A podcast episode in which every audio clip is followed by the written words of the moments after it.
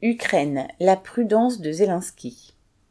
Récemment, le président ukrainien Zelensky a décidé que les soldats et volontaires des formations de la défense seraient temporairement exemptés du remboursement des crédits qu'ils ont contractés auprès des banques. Zelensky est au mieux avec la plupart des banquiers et oligarques de son pays, qui l'ont fait élire et qui l'appuient.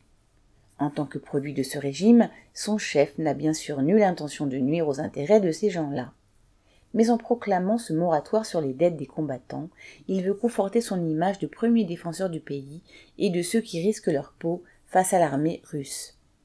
Sous cet angle, il ne peut paraître ignorer dans quelle situation se trouvent ceux qui, ayant quitté un emploi pour prendre les armes, ne reçoivent même pas toujours leur solde.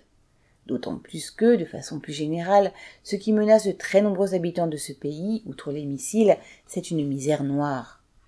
Ainsi, la branche locale du magazine Forbes constate que 39% d'Ukrainiens se retrouvent sans emploi et sans ressources.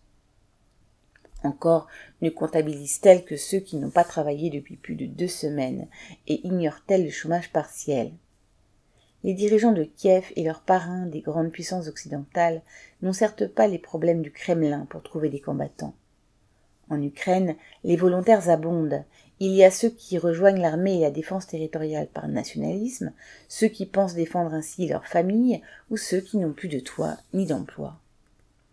Sur ce terrain, le régime ukrainien bénéficie d'un certain consensus, pour autant que l'on puisse en juger de loin. Mais il est bien placé aussi pour savoir qu'il ne peut pas tout se permettre.